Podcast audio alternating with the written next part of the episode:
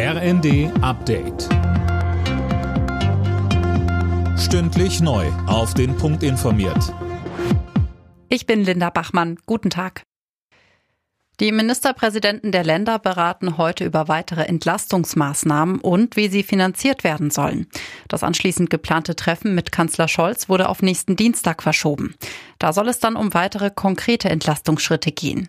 Sachsens Ministerpräsident Kretschmer etwa fordert einen Preisdeckel für Strom und Gas. Wir sind in einer wirklich bedrohlichen Situation. Viele Bürger sehen diese steigenden Kosten und wissen nicht, wie sie Gas und Elektroenergie bezahlen sollen. Genauso schlimm, vielleicht sogar noch schlimmer ist es in der Wirtschaft. Und deswegen brauchen wir einen klaren Fahrplan.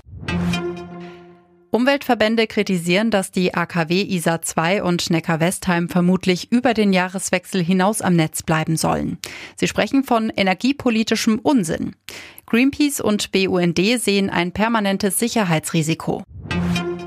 Die Scheinreferenten in den von Russland besetzten Gebieten in der Ukraine sind beendet und die Ergebnisse sind wenig überraschend. Philipp Rösler. Kann man so sagen, in Saporischia, Cherson, Luhansk und Donetsk meldet die russische Wahlbehörde, dass bis zu 99 Prozent der Ukrainer für einen Beitritt zu Russland gestimmt haben sollen.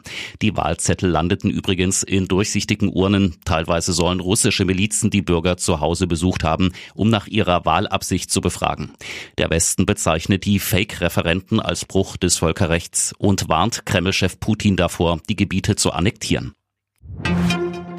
Die Gletscher in der Schweiz haben in diesem Jahr mehr als sechs Prozent ihres Eisvolumens verloren. Mehr als je zuvor. Das hat die Akademie der Naturwissenschaften Schweiz mitgeteilt. Grund waren sehr wenig Schnee im Winter und eine anhaltende Hitzewelle im Sommer. Alle Nachrichten auf rnd.de